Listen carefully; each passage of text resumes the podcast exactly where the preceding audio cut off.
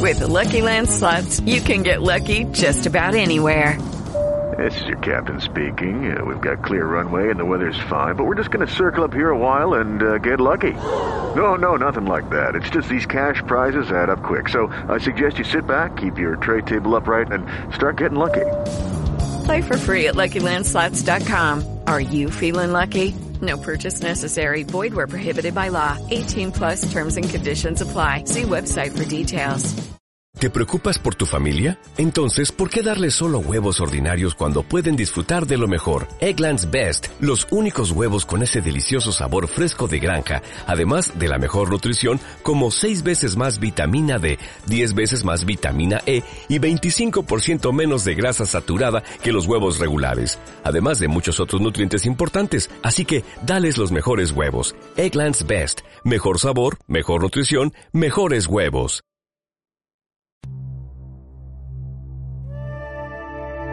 Equilibrio entre alma, mente y cuerpo. Bienvenidos a Sanamente, la cita con el bienestar. Dirige Santiago Rojas.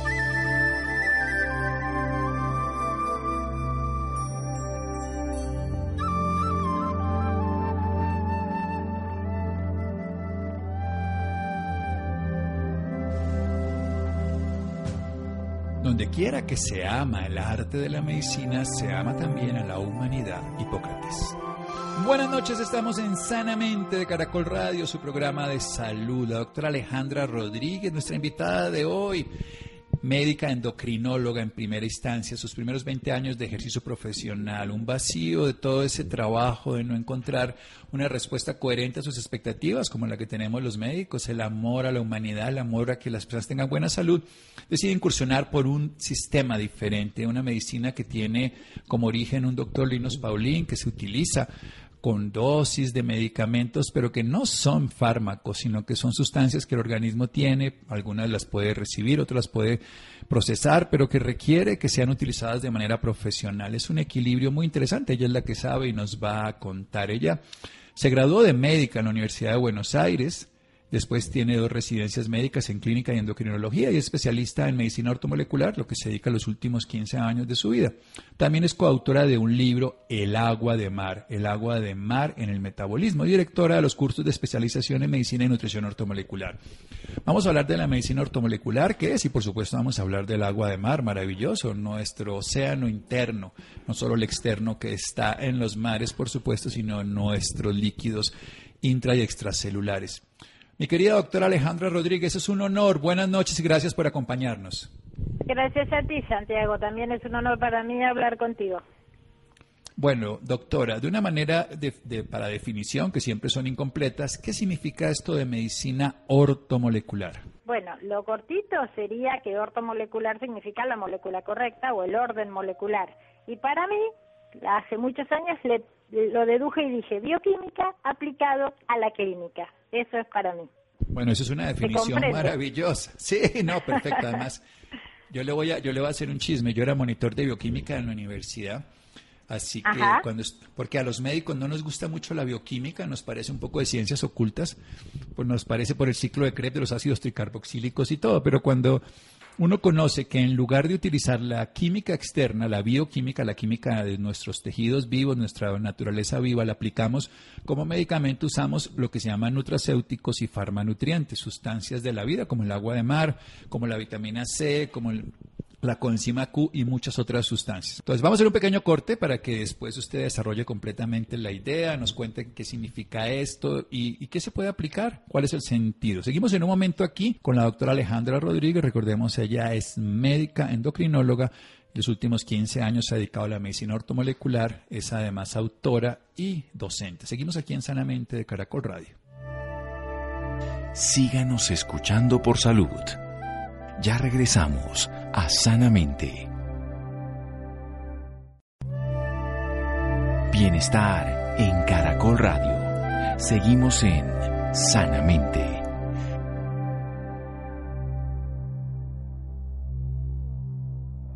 Seguimos en Sanamente de Caracol Radio. Doctora Alejandra Rodríguez desde Buenos Aires. Ella estudió medicina, luego se especializó en endocrinología y además se dedica los últimos 15 años a medicina ortomolecular.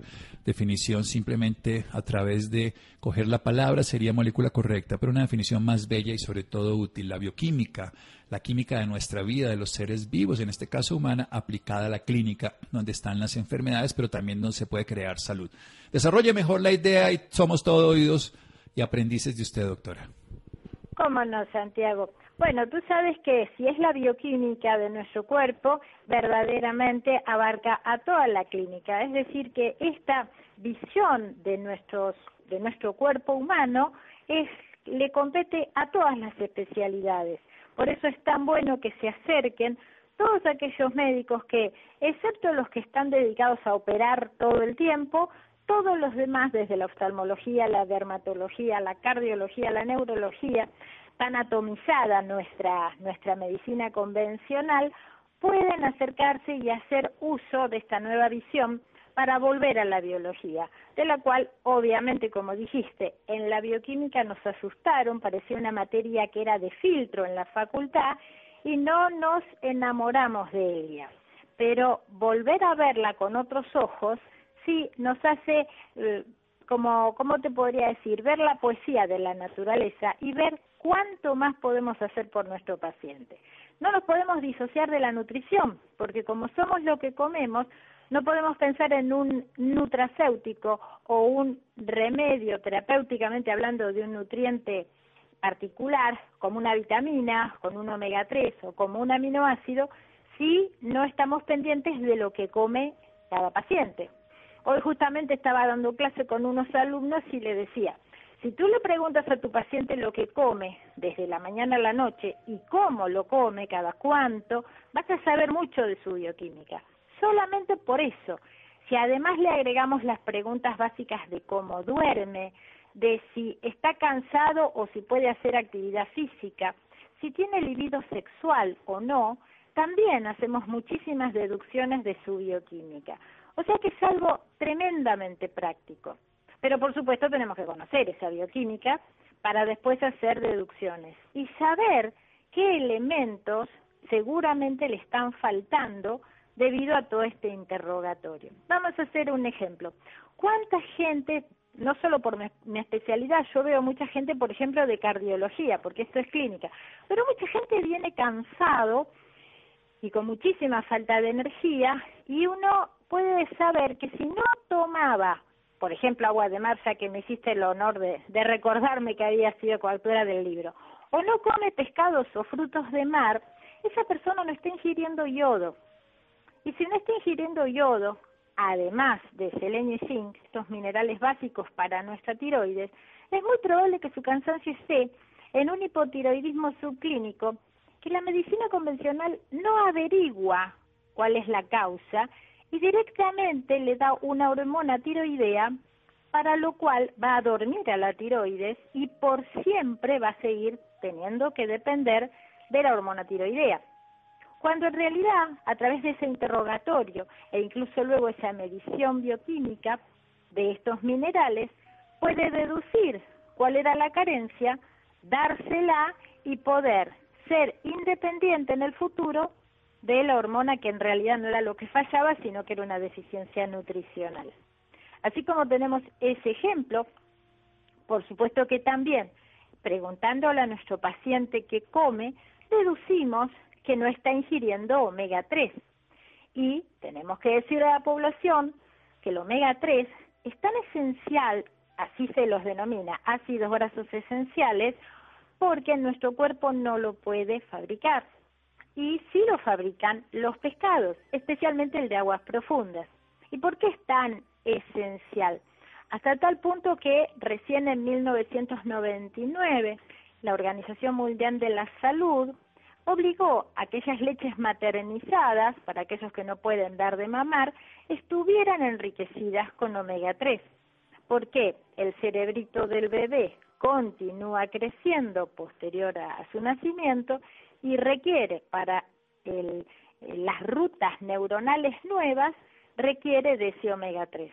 Y luego a lo largo de nuestra vida, nosotros lo seguimos necesitando por ser esencial para nuestro sistema nervioso y también para nuestro sistema cardiovascular. Cabe mencionar que cuando le preguntamos a nuestro paciente qué come y nos dice que toma, por ejemplo, eh, Coca-Cola o toma muchas gaseosas o es adicto a los dulces, al chocolate, come mucha pizza, mucha pasta, arroz y carente de vegetales y de vegetales crudos, también estamos haciendo un diagnóstico indirecto de inflamación, porque nos damos cuenta que en su economía y en su endocrinología le está exigiendo mucho al páncreas y le está exigiendo mucho a la insulina que produce el páncreas. Y hoy sabemos que la insulina por demás es tan mala como la insulina por de menos. Cuando estamos carentes de insulina somos diabéticos y podemos ser insulino dependientes, pero cuando está aumentada por demás, no solo corremos hacia una carrera que es pro diabetes en el futuro, por agotamiento del páncreas, sino que pasamos por un gran proceso entre obesidad y también inflamación. Hoy se conoce a esta patología inicialmente como insulinoresistencia y luego como hiperinsulinismo, pero lamentablemente asociado a que nos falta el omega 3 en toda esta comida, vamos a decir, mundial, ¿no? Globalizada, de comida chatarra, de empaquetados, de industrialización, lo que ocurre es que estamos exigiendo así a la insulina y por lo tanto produciendo cuadros eh, pro, proinflamatorios. Estamos ahora en un momento de pandemia. El COVID, yo te he escuchado en algún video hablar y, sé que estás bien en relación con cómo es la fisiopatogenia del, del COVID averiguada hasta ahora.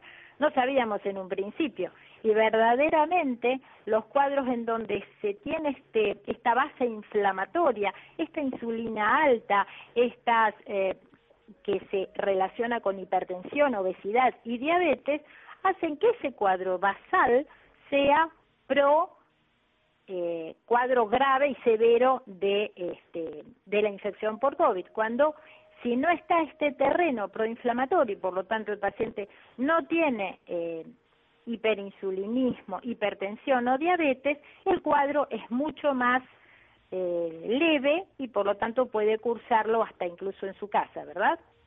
Así que Muy bien, doctora. no sé si me fui por algunas rutas, pero no, es tan vasto, está excelente. es tan vasto. Sí. Perfecto, perfecto, doctora Alejandra. Vamos a hacer otro pequeño corte y quiero que nos hable después de precisamente el mar de la vida y el agua de mar como lo que hacía el doctor Quinton ya hace dos siglos y lo que podemos hacer hoy en la vida cotidiana. Seguimos en un momento aquí en Sanamente de Caracol Radio. Síganos escuchando por salud. Ya regresamos a Sanamente. Bienestar en Caracol Radio. Seguimos en Sanamente.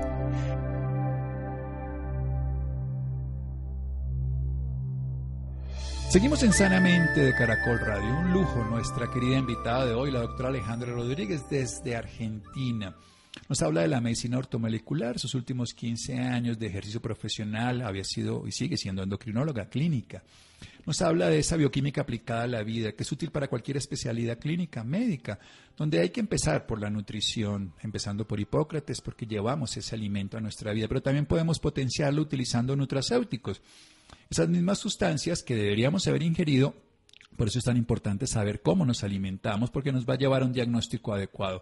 Si esta persona no consume comida de mar, por ejemplo, puede no llegar a tener suficiente yodo, puede no tener también ciertos nutrientes de como el selenio, el zinc, y podemos terminar haciendo un hipotiroidismo. A ese paciente le podemos dar una hormona que inhibe la función de la glándula, la suple, pero como si pagáramos con una tarjeta de crédito debiendo cada vez más y necesitamos es darle los nutrientes adecuados. También saber cómo está durmiendo, su fisiología desde el punto de vista del cortisol, cómo está su actividad física y su vitalidad, su capacidad sexual, no solo por las hormonas, y recordemos todos esos mediadores que precisamente ayudan en la vida, como puede ser incluso el mismo colesterol y terminar teniendo hormonas sexuales. ¿Qué le falta a ese individuo? Por ejemplo, en el interrogatorio también se sabe los ácidos grasos esenciales que no los produce el organismo y tendríamos que dárselo como el omega 3, que esto tiene que ver con inflamación, consumimos demasiado omega 6 que tiene que ver con todos los aceites de semilla y las frituras que hacen además lo que se llama grasas trans.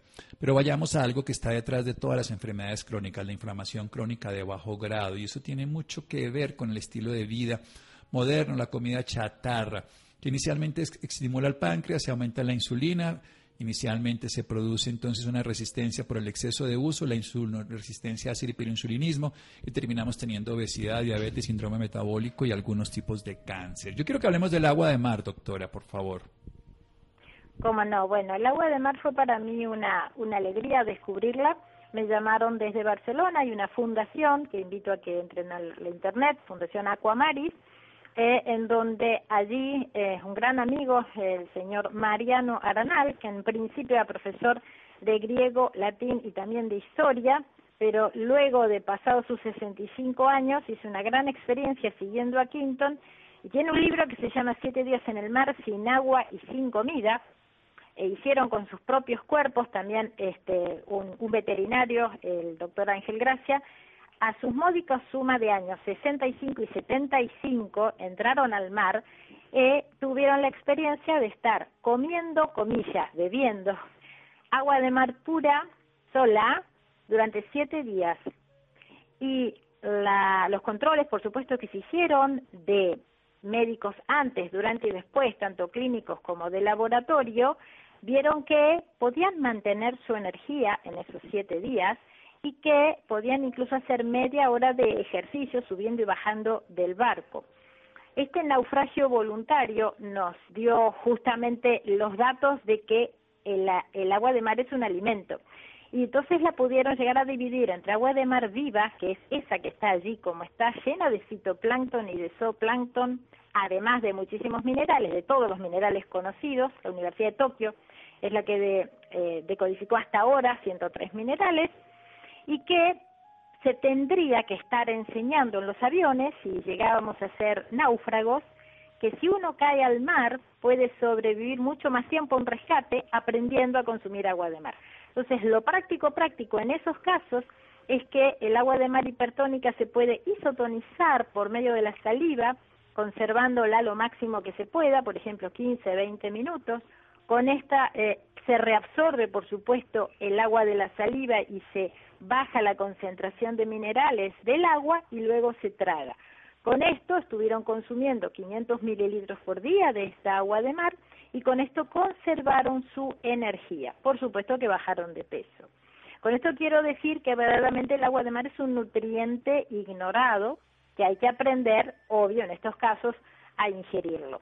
Pero luego, ya en el devenir de, de unos cuantos años, que ya pasaron más de 20, en el caso, en este momento Mariano Arnal tiene 85 años, en el caso de eh, España se llegó ya a estar legalizada la distribución del agua de mar y entonces se distribuye de una manera ya isotónica o hipertónica y cuando pasan varios días, obvio el fitoplancton y el zooplancton van muriendo, pero nos queda el nutriente de los minerales.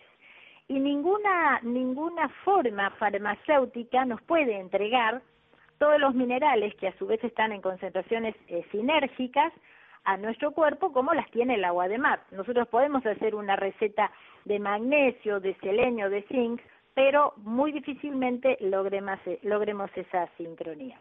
Hay que indicar algo médico que como recién hablamos del hiperinsulinismo, hablamos del, de los terrenos proinflamatorios, hay que tener algún cuidado médico porque si un paciente tiene una insulina muy alta, por ejemplo, está reabsorbiendo por demás patológicamente el sodio en su riñón. Entonces hay que estar con indicaciones claras y médicas de qué diluciones se le va a dar de agua de mar. Si no, si estamos ante un cuerpo de un chico, de un adolescente, de un deportista totalmente saludable, manejará perfectamente las concentraciones de sodio que tenemos en nuestra sangre. Y para ello, el agua de mar se diluye de 36 gramos que tiene de sal en un litro se diluye a la cuarta parte y ahí estamos exactamente en las concentraciones de nuestra sangre. Entonces vamos a consumir un litro de agua con un cuarto litro de agua de mar pura y con eso tenemos la disolución de nuestra sangre en cloruro de sodio y no hay ningún problema. Luego, lo que los hizo obviamente más famosos y llegó así a la parte marketing del agua de mar fueron los grandes deportistas, como Federer, por ejemplo, que usaba tanto el agua de mar isotónica o, así eh, en concentraciones iguales a la sangre para su hidratación y mineralización o algún shock que le daba muy poquitito de, de 5 mililitros de agua de mar pura en medio de los partidos, sobre todo con las temperaturas muy altas, ¿no? Como si fuera unos granitos de sal debajo de la lengua. La diferencia en este caso del agua de mar y de la sal marina con respecto a la otra buena sal que es la del Himalaya es que contiene lo que dije antes, el yodo propio del mar, además del selenio, y tiene bastante más magnesio que el, la sal de roca, dependiendo obviamente del área del área de la tierra, ¿no? Así que bueno, por estas, todas estas razones, el agua de mar pasa a ser hoy por hoy una herramienta nutricional y terapéutica en sus distintas versiones. Le cuento, tú me interrumpes cuando sea necesario. Les cuento que en Barcelona, particularmente Badalona, y a 50 metros de la orilla, la Fundación Aquamaris tiene una bomba que está a una perforación de unos 35 metros de la arena y por ahí sube el agua de mar que apenas lleva la filtración de la arena y como fundación que es reparten el agua de mar a unos para colaborar con la fundación 50 euros por año y se llevan todo el agua de mar que quieren.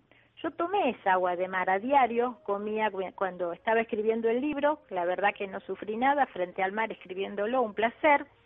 Este, tomaba esa agua que era viva y nunca tuve tanta energía. La verdad que yo no podía creer cómo mm, podía responder tanto al, al, desafío intelectual y también físico, caminaba 60 cuadras por día, comía una sola vez al día y estaba saciado, porque una de las tantas cosas que ocurren eh, dentro de lo que es todo nuestro plan, vamos a decir, nutricional preventivo, es que la gente activa su metabolismo, no solo por, por los minerales que está ingiriendo, y, y realmente tiene poder de saciedad, así que para la obesidad, bien indicado, también es muy, es muy este, terapéutica, ¿sí? Hipotiroidismo, obesidad, eh, ni qué decir para los deportistas y el rendimiento muscular, que requiere la, la, sincronía de todos los minerales entre el calcio, el sodio, el potasio, el magnesio, ¿verdad? Así que bueno, esto sí. Genial, genial. Yo escuchándola y maravillándome conozco la historia de Quinto, y bueno, conozco la Fundación Aquamaris allá en Badalona y definitivamente por eso me gustaba poderle hacer esa pregunta, eh, es aprender de algo que usted lo vivió ya en carne propia, aunque yo haya sido beneficiario de ese tipo de producto y de experiencia. Quiero que nos cuente precisamente la inflamación crónica, cómo la aborda desde una manera integral la medicina ortomolecular, porque esta es la base de las 10 enfermedades que más daño hacen y muerte al planeta y que son precisamente los pacientes que peor les va en la pandemia actual, pero también en otras infecciones. Ninguna duda. Bueno, justamente la inflamación de bajo grado, que podríamos estar en presencia de lo que es un síndrome metabólico, con inflamación intestinal, inflamación arterial y de todo el aparato cardiovascular, cerebral, ¿no? Especialmente eh, hay una revista entera hablando de todo lo que es neuroinflammation, nada más que neuroinflamación, dedicado a eso toda la revista, y cómo perdemos todas las demás funciones endocrinológicas porque se pierde el comando de, del hipotálamo, ¿no es cierto?, que es el gran gerente de, de las hormonas. Bien, ¿cómo abordamos? Justamente primero, y le decía siempre a los alumnos, pensemos primero en el cerebro 1 y cómo está el paciente respecto de sus emociones y de sus pensamientos. Primera pregunta, ¿cómo dormís? Mal, insomnio, ¿hace cuánto tiempo? ¿Hace cuánto que el problema X emocional de, de cualquier tipo que lo haya afectado comenzó? Y de acuerdo a ello, ver cómo podemos colaborar con nutracéuticos para normalizar los neurotransmisores. Hace poco estaba haciendo un vivo y hablábamos de cómo perdemos eh, la melatonina por las pantallas, ¿no es cierto? Por la luz eh, azul que estamos todos sometidos ahora con tanta pantalla y, sabemos que eh, ese insomnio tranquilamente ya nos está llevando hacia un desbarajuste, más si eso le asociamos la, la mala alimentación. para esto es que tenemos que colaborar con esos neurotransmisores que se van alterando y dar, por eso la bioquímica aplicada a la clínica, los aminoácidos que primero van a normalizar estos eh, neurotransmisores. La psicofarmacolización que tiene el planeta es que todos acuden a los ansiolíticos y a los antidepresivos. Y lamentablemente a veces cada vez más chicos, los adolescentes, este, es una pena porque el cerebro, yo le llamaría el cerebro al descubierto, en realidad está desnutrido. Y si nosotros le damos lo que le hace falta, yo he tenido, gracias a Dios, la experiencia con tiempo, un año, o año y medio, de poder sacar las drogas a chicos jóvenes, muy jóvenes, y que poquito a poco, dándoles de comer, entre comillas, al cerebro, puedan no depender de estas drogas. Entonces, normalizar estos neurotransmisores por medio de la comida necesaria. Por eso estudiamos de dónde viene la serotonina, de dónde viene el GABA, de dónde viene la dopamina, las endorfinas, más obviamente técnicas que colaboren con ello, ¿no? La meditación, el yoga, el hacer algún tipo de arte que, que al paciente le guste y cuidarse de la luz de las pantallas que estábamos hablando de, de los eh, blue blockers, ¿no? De, usar eh, filtros para que esto no, no arruine nuestro trabajo eh, a través de la, de la nutrición y medicina ortomolecular.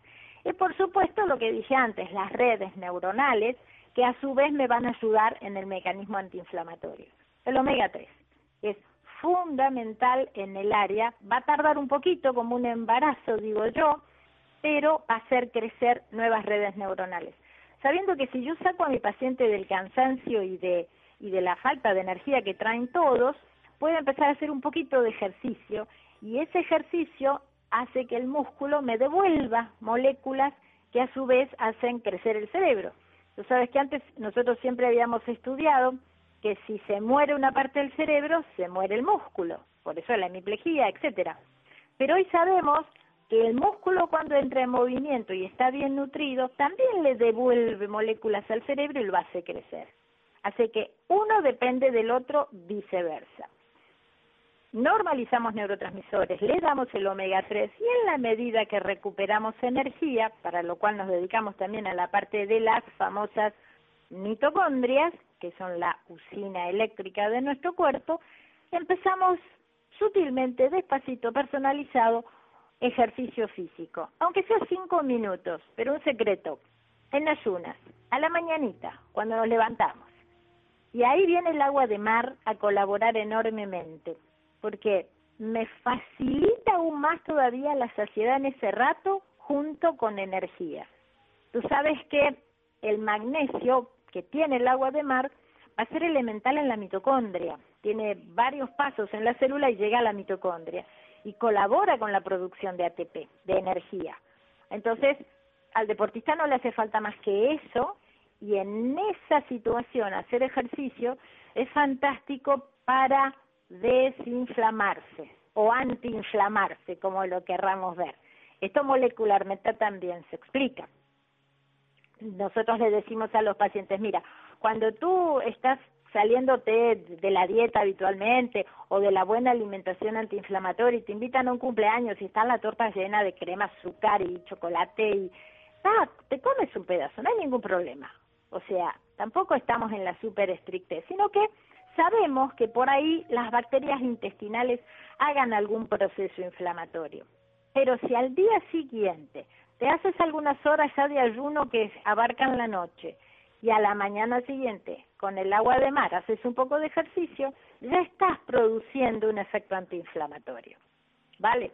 Entonces así podemos ir manteniendo un estado que nos aleja o nos hace justamente eh, no perder el mecanismo antiinflamatorio por el cual queremos todos estar. De hecho, bueno, uno de los de los últimos este, em, cursos que, que, estoy dando se llama nutrición y dieta antiinflamatoria, porque de eso de eso se trata, ¿no? Mira, doctora, fue maravilloso toda su exposición, la disfruto profundamente, porque además de que aprendo lo da de una manera muy clara. ¿Dónde podemos aprender más de usted precisamente porque se nos acaba el tiempo? Una página web, unas redes sociales, porque la nutrición... mi página web, mi página web es eh, eh, ortomolecular.com.ar porque estoy en Argentina. Mi nombre es Cía, o sea, es Rodríguez y Cía con Z, ¿eh? en honor a mi abuelo, que fue este, incluso astrólogo del diario Clarín, un curioso nato, y su apellido era Rodríguez Cía, así que bueno, siempre le hago honor. Y si me buscan en Google, Rodríguez Cía, no hay muchos, deben haber cinco, y este, medicina ortomolecular, también mi Instagram, me gusta dar mucha información, así van a encontrar realmente mucha información sobre eh, nutrición antiinflamatoria, cetogénica y todas estas cositas que vamos cada vez más por la demanda de conocimiento que tiene la población. La gente necesita de este cambio. La gente necesita este cambio, ortomolecular.com.ar, Rodríguez Cía o Medicina Ortomolecular y encuentran a la doctora Alejandra Rodríguez. Doctora Alejandra, ha sido un honor y muchísimas gracias. Y gracias a usted, Santiago, para mí también. Que siga muy bueno, Seguro, seguimos en Sanamente de Caracol Radio. Síganos escuchando por salud. Ya regresamos a Sanamente. Bienestar en Caracol Radio. Seguimos en Sanamente.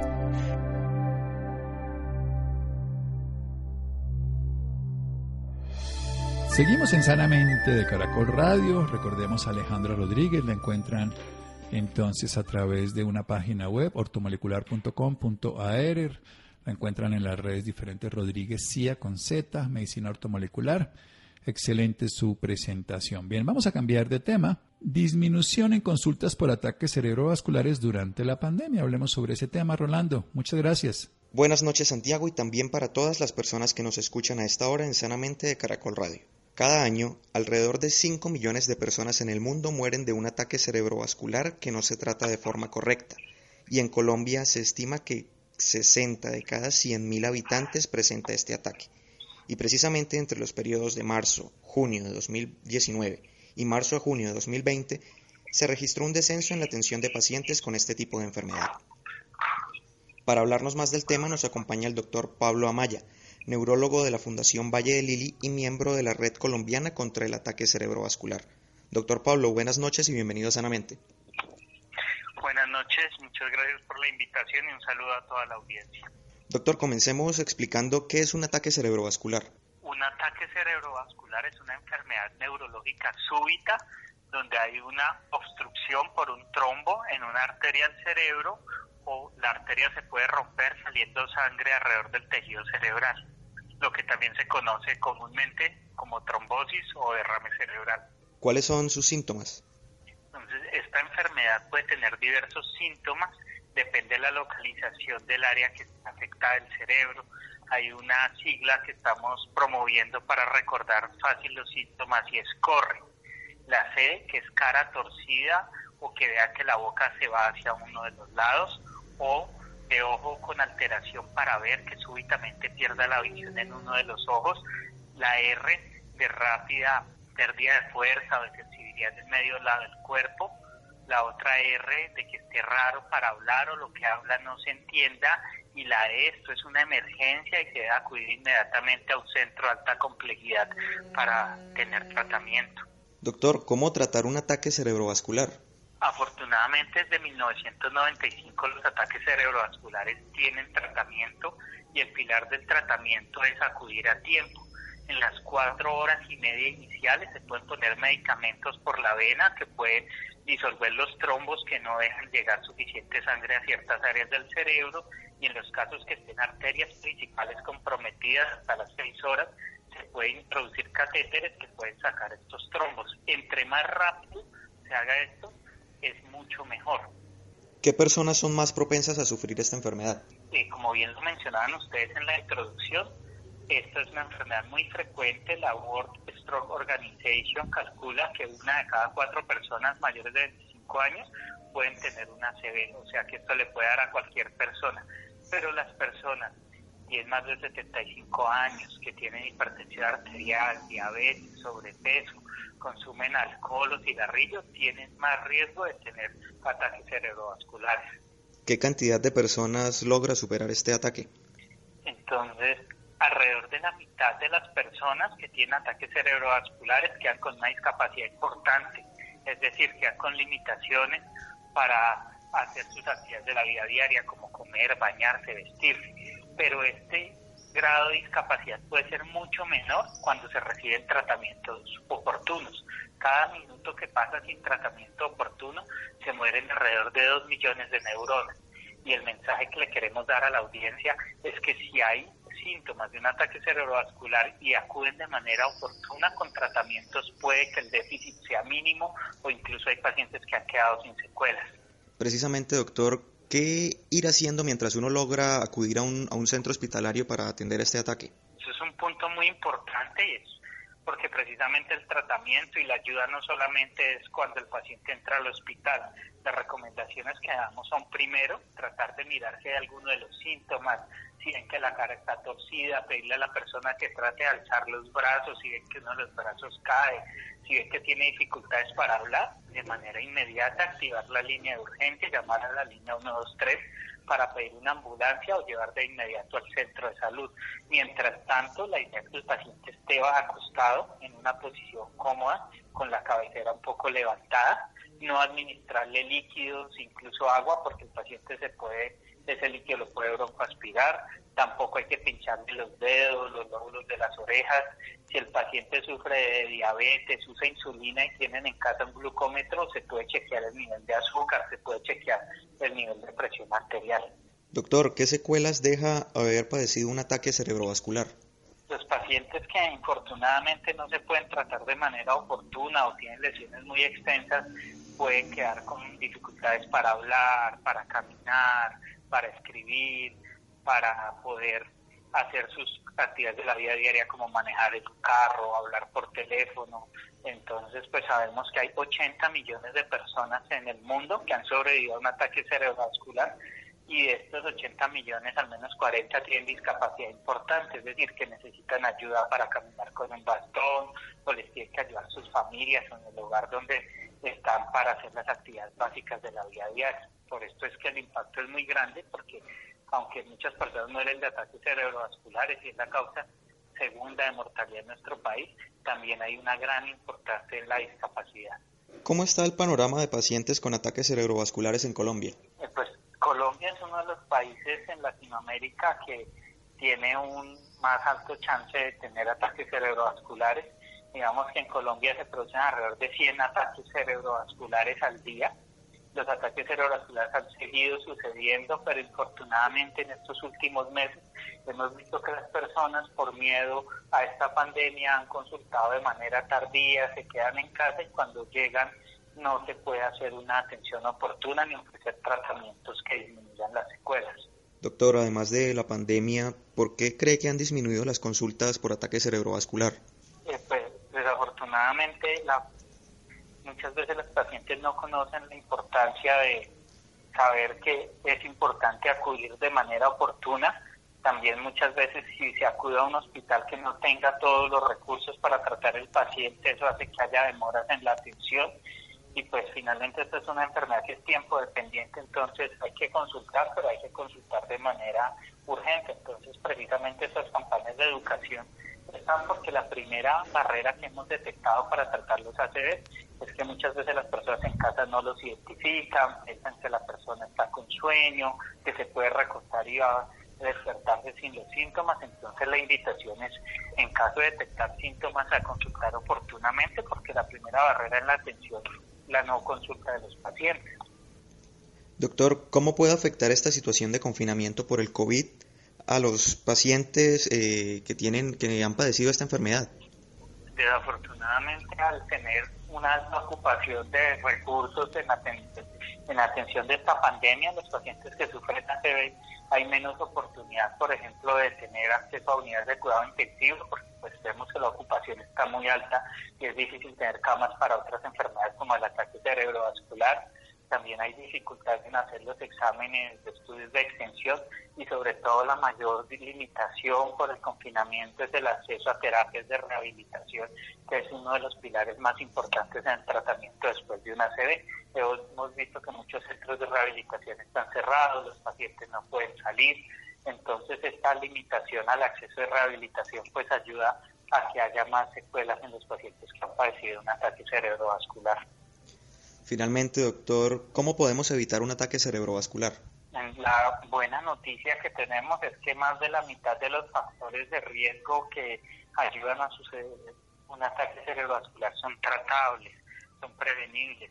Si hacemos ejercicio al menos 30 minutos al día, 100 eh, cinco días a la semana, esto quiere decir 150 minutos a la semana, como recomienda la Organización Mundial de la Salud. Tenemos una dieta equilibrada que en cada una de las comidas consumimos una porción de frutas o vegetales, evitamos las bebidas azucaradas, las grasas saturadas, el consumo de alcohol o cigarrillo y las personas que tienen enfermedades como hipertensión, diabetes o arritmias cardíacas como la fibrilación auricular toman de manera adecuada sus medicamentos, incluyendo los anticoagulantes y antiagregantes, se disminuye de manera muy importante el riesgo de tener uno de estos eventos. Doctor Pablo Amaya, gracias por esta valiosa información y por acompañarnos esta noche en Sanamente. Muchas gracias a ustedes por la invitación y esperamos que el mensaje que quede en la comunidad es que incluso en tiempos de COVID el ACB no se queda en casa. Bueno, llegamos al final de Salamente. Freddy, muchas gracias. Ricardo Bedoya, Jessy Rodríguez, Laura, quédense con la voz en el camino con Ley Martín. Caracol piensa en ti. Buenas noches.